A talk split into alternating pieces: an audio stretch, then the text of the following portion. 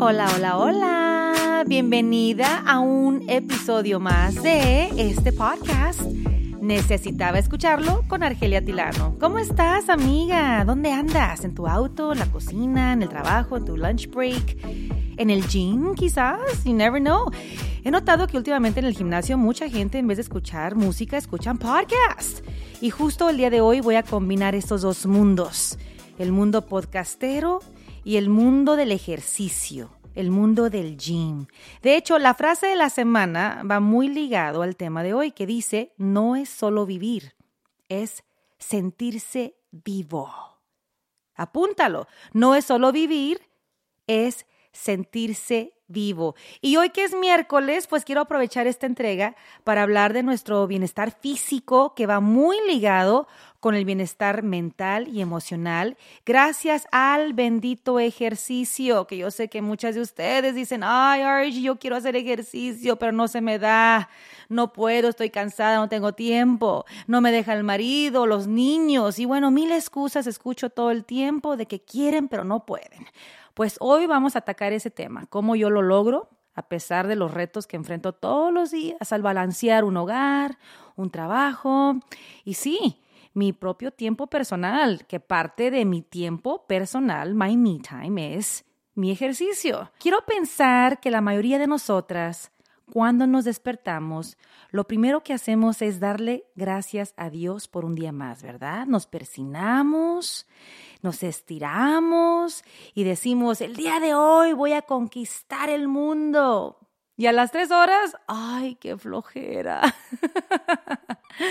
Créanme, yo he estado ahí, sé lo que se siente, pasamos por tantas emociones en 24 horas que sí, muchas veces amanecemos con estas ganas de comernos el mundo y hacer de todo, ¿no? Con una energía impresionante. Para eso ya te tomas unos dos, tres cafés. Pero ya cuando te toca ir al gimnasio, hacer ejercicio, correr, trotar, nadar o subirte la bici, ay, cómo cuesta, ¿verdad? ¿Y sabes por qué cuesta?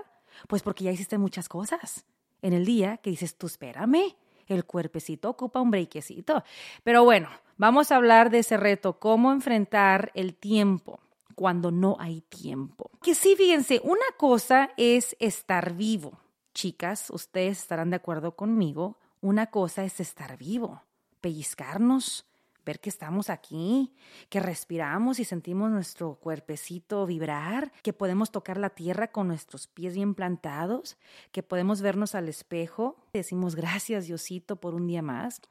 Pero una cosa es estar viva, otra cosa muy distinta es sentirse viva, ¿verdad? Qué triste ir por el mundo sabiendo que estás aquí respirando, pero que no te sientes viva por muchas razones, tristeza, preocupaciones, eh, las finanzas, problemas con la familia, el trabajo, las responsabilidades, las obligaciones, que sí, llega un punto donde te sientes abrumada. Yo he estado allí y dices tú, ¿esto es vida? Todos los días la rutina, porque la rutina mata. Pero una de las cosas que puede ayudarte, amiguita, para romper con esa rutina es choquear el cuerpo. Shock it, baby. ¿Y cómo puedes choquear el cuerpo? Entrar en ese estado de shock es despertando el cuerpo, literalmente sacudiéndolo. Y la forma en que lo vamos a hacer es ejercitándolo. Tienes que inventarte la manera de cómo despertar ese cuerpecito, sacúdelo para que te dé vida. Déjate pregunto algo. ¿Qué haces tú para sentirte viva? ¿Qué actividad te hace sentir realmente que estás completamente al 100% viva? Para mí es el ejercicio. Ustedes saben muy bien que desde muchos años yo he compartido mi amor por el ejercicio y nunca lo he negado. A mí me fascina hacer ejercicio. No me mato en el gym, ni mucho menos. Aquí en la casa, cuando puedo hacer ejercicio en el patio trasero, como lo hice durante la pandemia, me nace, me nace sacudir el cuerpo para poder sentirme viva. Yo, yo ocupo sudar. Yo ocupo literalmente sentir que mis poros se abren, porque en ese instante, cuando yo ya estoy toda roja, sudada, hasta cansada de tanto brincar y saltar y levantar pesitas, es cuando digo, yes, I am alive and I am strong, estoy viva y estoy fuerte y lo logré. Es cuando yo más me siento viva. Yo creo que por eso me gusta ir mucho al gimnasio o hacer ejercicio en general. Entonces, el otro día, que cumplí 48 años, compartí un post muy importante en mis redes sociales de mis 48 años en el gimnasio, mi primer día haciendo ejercicio a mis 48 años. Les compartí un par de fotitos donde yo mostraba con mucho orgullo cómo luzco a los 48 años físicamente hablando. Yo estoy muy consciente de que no tengo el cuerpo que siempre he deseado. No tengo cintura, no tengo chamorro, siempre he tenido pierna flaca. Por algo me decían popotitos o patas de chichicuilote desde niña o skinny bone Jones en la escuela. Pero yo siempre he sido una persona demasiado delgada y para yo aumentar de peso, escuchen esto, para aumentar de peso yo tengo que ir al gimnasio o tengo que hacer ejercicio, tengo que levantar pesas. No puedo hacer mucho cardio porque es cuando más pierdo peso, pero sí balanceo un poquito el cardio en mi calentamiento para poder ya levantar pesas y es como yo tengo un poquito más de músculo y por ende subo más de peso. Pero sí, les compartí esta foto sin maquillaje después de una larga sesión, bueno, ni larga, porque mis sesiones de ejercicio son de 45 minutos más o menos, mostrándome tal cual muy orgullosa, donde escribo en este post Así es como luzco hoy en mi primera sesión de ejercicios a mis 48 y debo decir que me encanta lo que veo. No hay un secreto, ni fórmula, ni dietas, ni píldora mágica, ni filtros. Sin embargo, hay mucho amor propio, hay cuidado personal e incluso una dosis de egoísmo cuando se trata de poner mis intenciones, mis objetivos, mi agenda y prioridades en primer lugar. ¿Qué prioridad es la que estoy hablando en este post? Pues mi prioridad de cuidar mi cuerpo. El único cuerpo que Dios me dio y el único que voy a tener. Por eso es que yo le doy cariñito a mi cuerpo y trato de cuidarlo de la mejor manera que puedo, que es activándolo. Ustedes muy bien saben que hacer ejercicio es buenísimo para el cuerpo. ¿Por qué? Porque ayuda a evitar enfermedades, alarga la vida, nos mantiene más joviales, nos ayuda con la salud mental y emocional porque sí mejora el estado de ánimo, está comprobadísimo, comprobadísimo de que una buena sesión, no importa qué tipo de ejercicio sea, al final, cuando terminas, dices tú, wow, lo conseguí y te sientes victoriosa porque no tiraste la toalla en plena sesión, sino porque aguantaste hasta el final y eso se aplaude y se debe de celebrar. Y a raíz de ese post recibí varios mensajes de muchas seguidoras y tengo preguntas, preguntas que ustedes me han hecho, que yo he contestado una por una cuando he podido, pero también dije, ¿sabes qué? Voy a dedicarle un episodio a la importancia del ejercicio en mi vida y quizás con mi experiencia, por qué lo hago a esta edad, qué es lo que hago, cómo lo hago, cómo me convenzo cuando no quiero ir a hacer ejercicio. Y dije, quizás le sirva a una mujer que ocupa ese empujoncito una de las primeras preguntas que recibí. Y de hecho, esta pregunta la recibo también en la calle, cuando me ven, ay, Argelia, estás bien delgada. ¿Por qué vas al gym si tú no ocupas ir?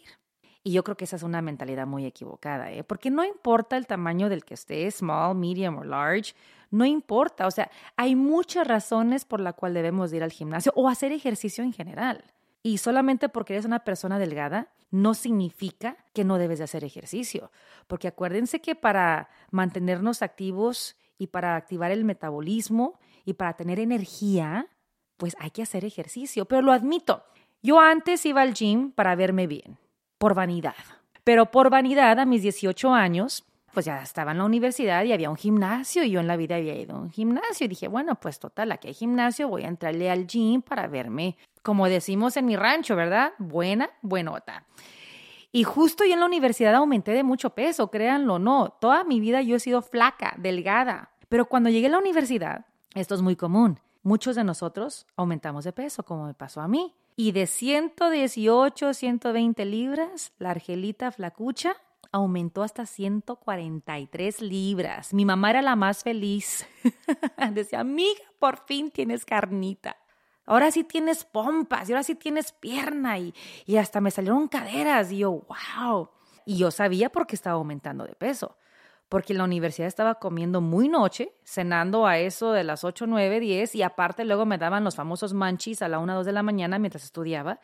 Y pues había un descontrol de alimentos y aparte todo lo que comía en la universidad era como comida chatarra porque en vez de irme al comedor donde hay un buffet más saludable, me iba yo a lo rápido, a la comida rápida, pizzas, burritos, tostadas, en fin, fue muy notorio mi aumento de peso. Dije, ¿sabes qué? Ya es hora de ir al gym. Quiero pensar que en aquel entonces, y después de que me gradué de la universidad, que ya estaba yo en mis 20 que me hice miembro de un gimnasio por primera vez, me acuerdo que era Bally's, Bally's Fitness Gym. Ahí yo es donde dije, ok, tienes que seguir yendo al gym porque yo ya trabajaba en la televisión y tenía que mantener la figura. O sea, una vez más, la vanidad. Por vanidad yo iba al gimnasio. Esa es la purita verdad. Quería lucir de alguna manera delgada, estética y con curvas para la tele y para simplemente lucir bien cuando me veía al espejo. Pero a mis 48 años digo, yo quiero seguir yendo al gimnasio porque quiero seguir sintiéndome bien. Entonces yo hoy por hoy, claro, eh, lo que ustedes ven es el resultado de muchos años de ejercicio. Desde los 18 yo no he dejado de ir al gimnasio o no he dejado de hacer ejercicio, de verdad se los digo. Yo creo que los únicos espacios en que más o menos descansé un poco fue cuando me embaracé ya en el tercer trimestre dejé de hacer ejercicio y después de que tuve a las niñas, pero durante mi embarazo hasta también hacía ejercicio y yoga. Pero hoy por hoy, yo honestamente les puedo decir que yo hago ejercicio para mejorar mi estado mental y emocional. Y es también para empujarme físicamente para ver qué puedo yo hacer los 48 años. Quiero ver qué tan fuerte sigue siendo mi cuerpo. Y es la razón por la que voy al gimnasio, de verdad. Y porque me gusta sencillamente porque me gusta sudar la gota gorda. Me encantan las clases con la música, me encanta convivir con mujeres que están ahí también por la misma situación, de, de, simplemente desconectar de todo allá afuera, del trabajo, del hogar, de los niños, del marido. Y para mí ir al gimnasio, hacer ejercicio, es eso, desconectar con el mundo y conectar conmigo y ver qué tan fuerte sigo siendo. Me encanta intentar cosas nuevas.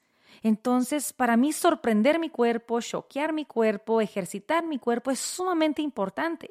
Una, porque lo disfruto y dos, porque es mi responsabilidad también seguir cuidándolo. Si es que quiero llegar a vivir 80 años, ¿no? 90 quizás. Y yo tengo una vecina que tiene casi 80 años y esa mujer todos los días hace yoga y corre. Y yo digo, I want to be like her. Yo quiero ser como ella cuando tenga su edad. Y, y ¿saben qué? Yo creo que sí lo puedo lograr. Pero se toma ya desde ahorita mismo empezar a hacer esa, no rutina, sino estilo de vida, ¿no? Que para mí es eso, un estilo de vida. Es un estilo de vida. Hacer ejercicio para mí no es obligatorio. Nadie me está diciendo tienes que ir al gimnasio. No es presión de la sociedad ni de la industria. Para mí es, literalmente, es un gozo.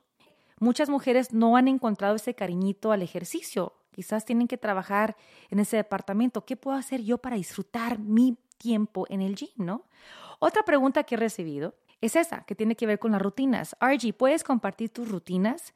Yo durante la pandemia sí llegué a compartir varias rutinas de lo que yo podía hacer aquí en casa, pero ahora que ya estoy de nuevo en el gimnasio, yo aprovecho mucho las clases. A mí me gusta hacer ejercicio en grupo. Entonces, una de mis sugerencias para ti, mamacita chula preciosa, es si eres miembro de un gimnasio, ya estás pagando cada mes, Aprovecha los servicios del gym. Para eso están los instructores y las instructoras. Para eso te están cobrando, para que aproveches cada sesión. Obviamente no vas a ir a todas las clases, pero tu trabajo es investigar, calar, probar, intentar todas las clases para que luego puedas determinar en cuál te diviertes más. Y quizás no te guste una clase de kickboxing o una clase de levantar la pompa como butt lifting o una clase de cardio intenso o una clase de bicicleta o una clase de, de yoga o pilates. Pero al menos tienes que intentarlo para poder descubrir dónde está tu pasión. Porque si una cosa te puedo decir es que cuando tú vayas al gimnasio o hagas ejercicio independientemente, ya sea en un parque, tienes que meterle pasión, tienes que meterle ganas, no ganitas, ganotas. Quizás para ti es el hiking, si te gusta mucho caminar como mi mamá que le fascina caminar y es lo que ella hace, se va al parque a caminar. Entonces es eso, por ahí es. Yo siempre que voy al gym no repito ni siquiera la rutina. Como hoy que fui al gimnasio, hoy, hoy hice una clase que trabaja la pompa, la pierna, los chamorros. Pero si yo voy el jueves, yo no voy a repetir esa clase. Yo voy a intentar otra clase, que ahora va a trabajar la parte de arriba del cuerpo, que son los brazos, los hombros, la espalda. Y luego si voy el sábado, pues ahora quiero hacer una clase o ejercicios que trabajen todo el cuerpo. O quizás quiero descansar un poquito y relajar y voy a hacer yoga o media hora de pilates. Para mí es sorprender el cuerpo. ¿Qué le voy a meter al cuerpo hoy de shocking moment para mover un músculo que no he movido en un tiempito? que le toca despertar, ¿no? Yo a veces no sé ni lo que voy a hacer. A veces digo, hoy no voy a tomar clase. Hoy voy a nada más usar las máquinas. Esa es mi otra pregunta. ¿Cómo sabes, RG, qué máquinas usar y para qué funciona cada una de ellas? Excelente pregunta. Porque si tú nunca has ido a un gimnasio y quieres usar las máquinas porque ahí están para tu disposición y estás pagando para poder usarlas, se vale que preguntes, no te dé pena. De hecho, si de verdad estás tan en serio de hacer ejercicio, también se vale tener de repente una entrenadora personal. Que alguien me preguntó que si yo tengo entrenador personal y la verdad es que no, en la actualidad no. Pero sí debo de admitir que en mi vida he contratado dos veces a entrenadoras personales. ¿Y por qué lo hice? Bueno, la primera vez lo hice porque de verdad no sabía ni por dónde empezar. Y aparte porque a veces sabemos que queremos hacer ejercicio, pero no sabemos cómo usar las máquinas o no sabemos qué ejercicio nos conviene a nosotras, porque lo que a mí me funciona quizás no te funcione a ti y viceversa, porque quizás tus necesidades son diferentes a las mías. Mi meta es tonificación. Yo siento que yo ya no puedo perder peso. Mi meta es subir de peso, ¿verdad? Entonces, para una persona que quiere bajar de peso, o sea, ¿cómo yo le voy a dar mi rutina si mi estrategia, mi objetivo es subir de peso. Entonces, cuando yo contraté a esta entrenadora personal, yo le dije, yo quiero aumentar de peso sanamente, ¿cómo le hago? Y gracias a que ella me hizo ahí un análisis de tomar eh, la masa corporal y mi estatura y, medirme de pe a pa y preguntarme una serie de cosas en cuestión de mis metas, mi visión, pues ella ya pudo diseñar un plan estratégico para mí que me funciona a mí. Y claro, es una entrenadora que está contigo encaminándote, guiándote por un par de semanitas y luego ya te suelta cuando tú ya estás lista para hacerlo tú solita. Como yo ya estoy en un punto donde yo ya sé qué me funciona y qué no me funciona. Por ejemplo, yo intenté pilates hace un par de años porque se me hacía algo muy padre, era como el ejercicio de moda y dije, ¿sabes qué? Le voy a entrar a pilates.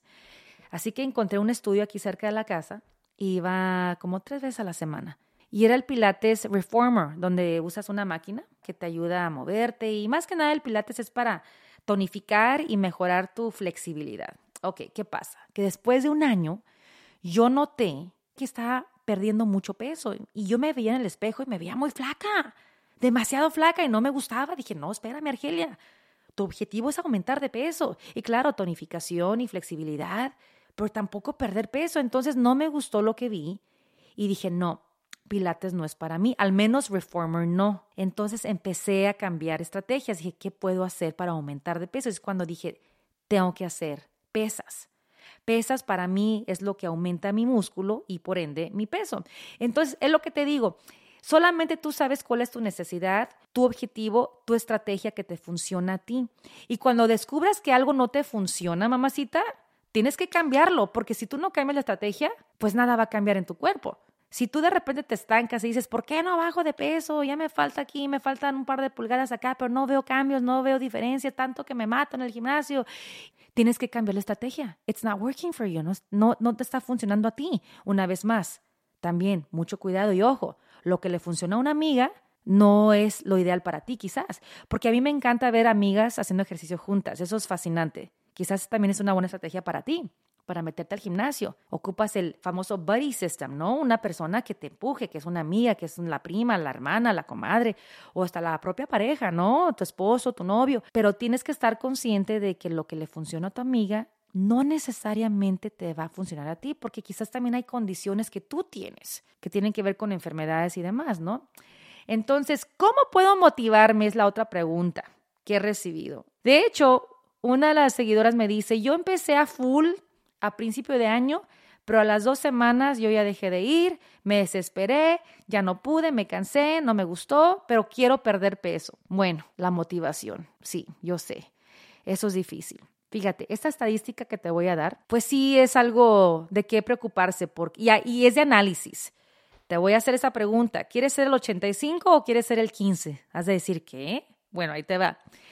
Fíjense, esta estadística dice que para finales de enero, de este, de este enero que acaba de pasar, el 85% de las personas habrían ya renunciado a sus propósitos de año nuevo. El propósito más popular que abandonaron fue el de hacer ejercicio. O sea, nada más un 15% seguía con su propósito. El 85% dijeron bye bye, cuitearon, como decimos, tiraron la toalla, renunciaron, they gave up.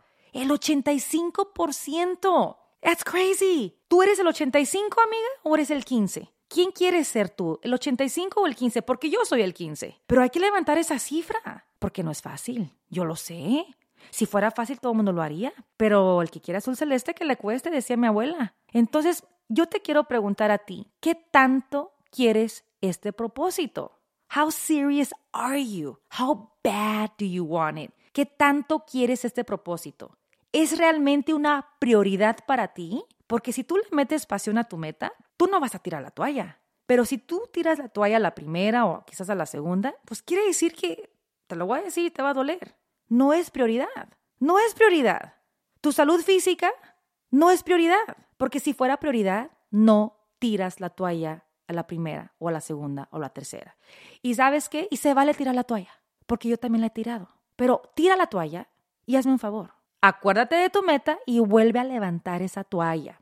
Porque si realmente es importante para ti cuidar tu salud, tu ejercicio, tu cuerpo que Dios te dio y es el único que vas a tener, entonces créeme que vas a encontrar la manera de hacer ejercicio. Y no tienes que estar en un gimnasio para hacer ejercicio. Y no tienes que ser una mujer soltera sin hijos, que es la única que puede hacer ejercicio. No, una mujer casada, con responsabilidades, que trabaja, que tiende el hogar, puede hacer ejercicio, pero hay que hacer el tiempo porque el tiempo nunca va a estar ahí disponible. Siempre vamos a estar ocupadas. Todo el mundo tiene 24 horas del día. ¿Cómo es que unas personas que tienen mil cosas en su mesa logran meter ahí 15 minutos, 20, media hora de ejercicio? Si esa persona tiene también 24 horas como tú. Entonces, si no es importante para ti, vas a encontrar las excusas. Siempre va a haber excusas.